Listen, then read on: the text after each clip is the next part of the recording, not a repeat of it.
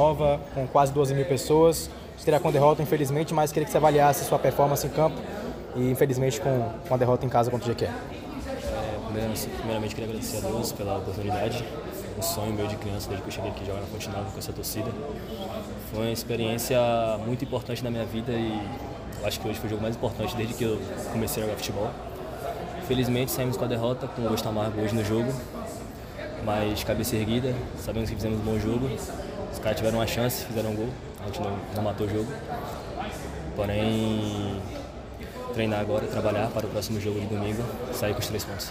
Olha, eu queria justamente falar sobre isso, né? Faltou um pouco mais de inspiração ali no último terço. O que é que você acha que faltou ali para o Bahia conseguir empatar o jogo e até virar mesmo? Faltou acertar mais. Chegamos no último terço, não acertamos os cruzamentos, as finalizações. Infelizmente, resultou da derrota de hoje. Porém, agora é só treinar, como eu disse, para o próximo jogo a gente acertar o que a gente é hoje.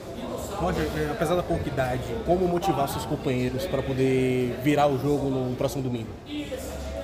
Não deixar se abanar muito pelo placar de hoje. Sei que vai ter comentários xingando a gente, falando. Só ter a cabeça no lugar, continuar treinando, que eu sei que a equipe é boa e se a gente continuar treinando e fazendo o que a gente está fazendo, a gente sai com o triunfo no próximo jogo. Valeu, obrigado, Roger.